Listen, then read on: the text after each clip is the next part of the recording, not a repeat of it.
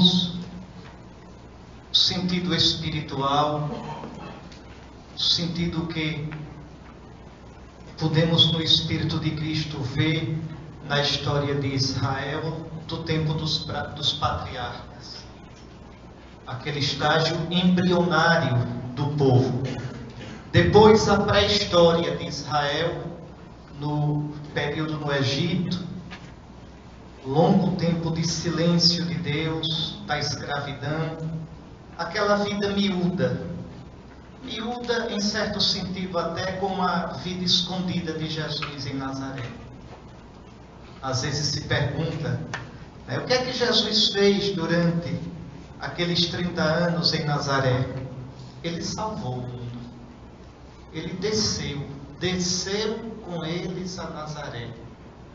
O Evangelho gosta de dizer assim: desceu para a nossa vida de cada dia, viveu a vida miúda nossa e assim encheu de eternidade, de sentido, de sentido divino a vida pequena nossa. É o Jesus do tempo comum, né? do verde do tempo comum, o verde de quem sabe que Deus está presente, o verde da esperança de quem sabe que Deus está conosco. Então nós vimos Israel no Egito e como Deus tirou Israel de lá. Um ato de amor, a si mesmo fazendo passar pelas demoras, pelas provas, pela crise. Vocês imaginem Israel à margem do mar dos juncos, vendo os egípcios se aproximar. Não havia ali mais esperança, humanamente falando. E Deus abre um caminho onde não há esperança, Deus faz brotar a esperança. E desse ato salvador de Deus, Israel faz o seu ato fundante.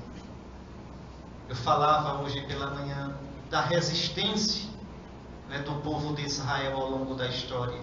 Um povo que é até capaz de, dois mil anos depois, ressuscitar sua língua, o hebraico. Vocês imaginem nesse processo a força que teve o fato de anualmente cada família judia celebrar a Páscoa. Cada um de nós que celebra, que participa desta Páscoa, saiba que foi libertado do Egito. Israel se sabe no memorial, perenemente, constantemente plasmado replasmado pelo Eterno, que é fiel. É esse o sentido da nossa Eucaristia. É esse o sentido.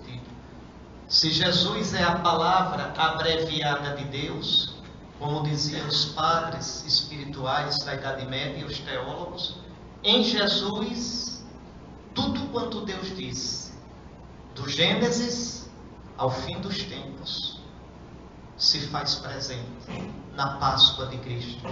E esse Jesus pascal, cordeiro de pé como que imolado, é assim que Jesus se encontra na Eucaristia. A gente canta bendito que vem em nome do Senhor.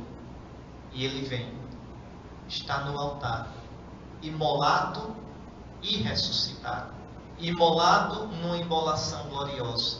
Nele, nele toda a economia da salvação se faz presente.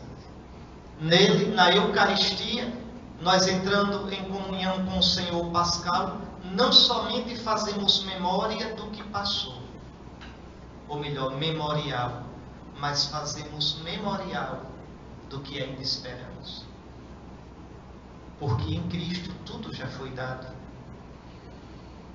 Em Cristo não tem mais volta, a história está redimida, o mundo passa para a glória. Eis aqui, né? no, no rito bizantino, se diz na anáfora, na oração eucarística, fazendo memória né, da gloriosa paixão, né, da ressurreição, do dom do Espírito e da vinda gloriosa do fim dos tempos fazendo memorial disso tudo. Então, se a gente entender realmente o que significa a Eucaristia, é o evento fundante nosso. Deus, o Deus que abriu o mar para Israel, abriu o mar para nós. Lembre das águas do batismo.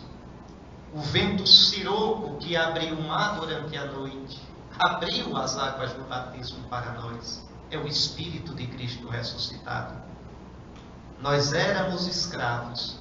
São Paulo vai dizer: outrora eres isto, idólatras, pecadores, mas agora atravessamos o mar. Isso aparece tão bonito na liturgia da vigília pascal. Então, como a celebração contínua da Páscoa deu a Israel a graça de não se perder entre outros povos, né, de não se perder na história, é Cristo. É Cristo. É celebrar o mistério pascal de Cristo, é voltar a Ele o tempo todo, fazer isto em memória, em Zicaron de mim. É isto que fará com que nós não nos diluamos, não nos percamos. Tão grande o risco da igreja se mundanizar, de nós nos mundanizarmos e nos, e nos tornarmos insípidos, inúteis, cá para nós, ridículos ridículos. Assim, ao sabor do vento, não significamos mais nada. Porque vivemos à procura de satisfazer o que o mundo acha, a pauta do mundo, de ser aplaudidos por ele. Então nos tornamos somente isso, insignificantes. Se o sal não salga, para que serve? Se a luz não ilumina, qual a utilidade? Então, voltar sempre a Cristo, ao Cristo pascal, como Israel, volta continuamente ao seu evento fundante, a Páscoa. Agora vamos acompanhar de modo bem breve a travessia no deserto.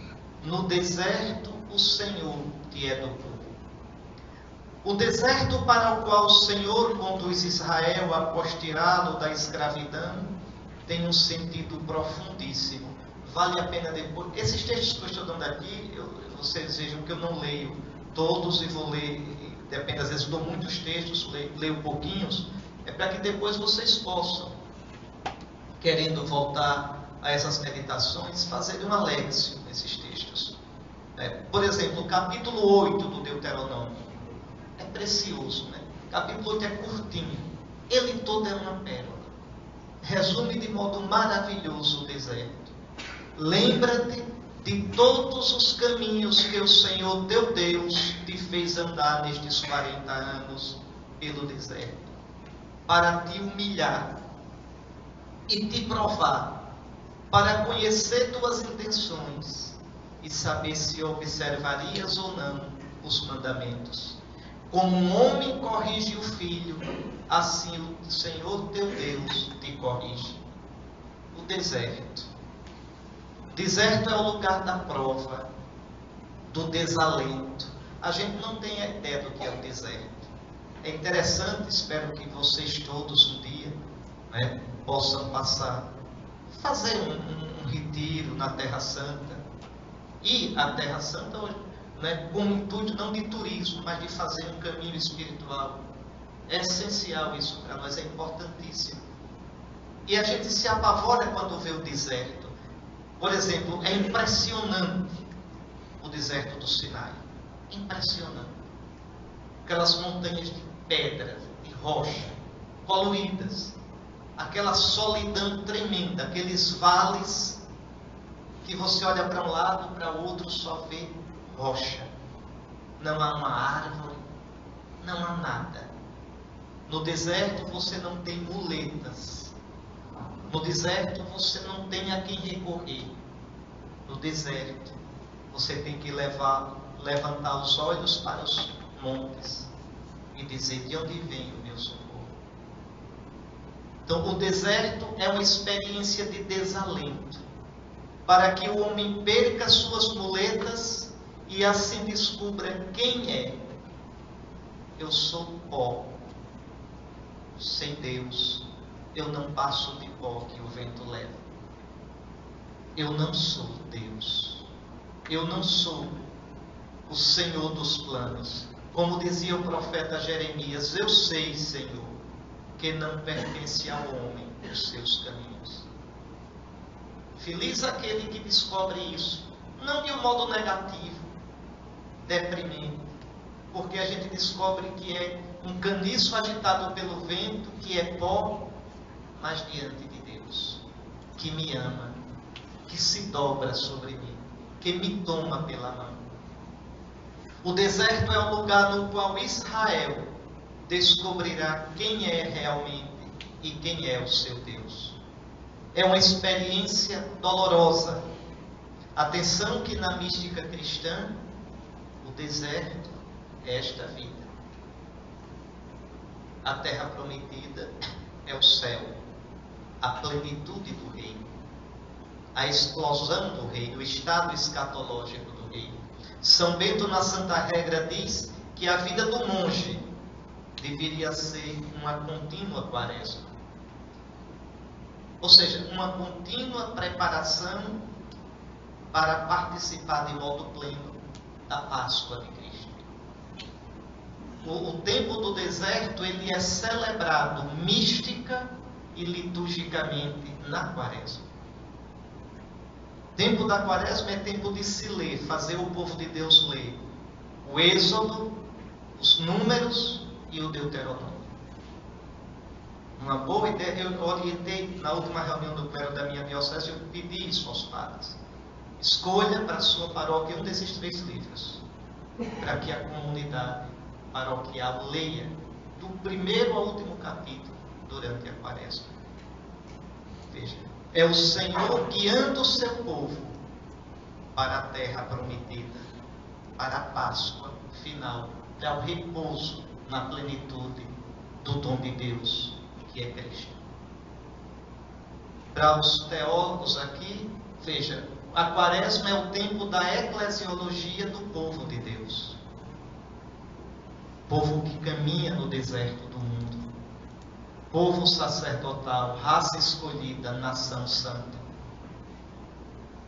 É o tempo da quaresma, o tempo para essa catequese, para esta mistagogia. Na, na Páscoa já é outra eclesiologia. É o tempo da consumação. É o tempo da igreja como comunhão e como corpo de Cristo, pelos sacramentos. Lembrem, logo depois do, da oitava da Páscoa, no segundo domingo da Páscoa, o Evangelho qual é? É o diálogo de Jesus com, ou melhor, a, a, as leituras da semana toda, o diálogo de Jesus com Nicodemos. Logo terminada, é, logo terminada a oitava da Páscoa, da Páscoa, o Evangelho diário. É o diálogo de Jesus com Nicodemos sobre o batismo.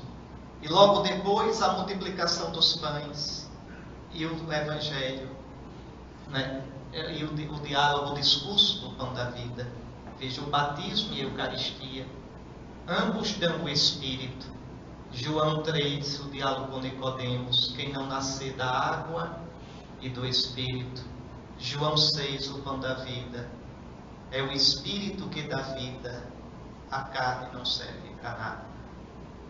Então, é o Cristo ressuscitado que nos sacramentos faz da igreja o seu corpo, vivifica a igreja diviniza a igreja. Então, mas a quaresma é o deserto, que recorda o que toda a nossa vida é. Enquanto que o mundo diz aproveite, não se reprima, consuma, curta, o cristão sabe que essa vida tem valor, que as coisas criadas têm valor, mas o cristão sabe que aqui estamos de passagem e que lá permaneceremos para sempre.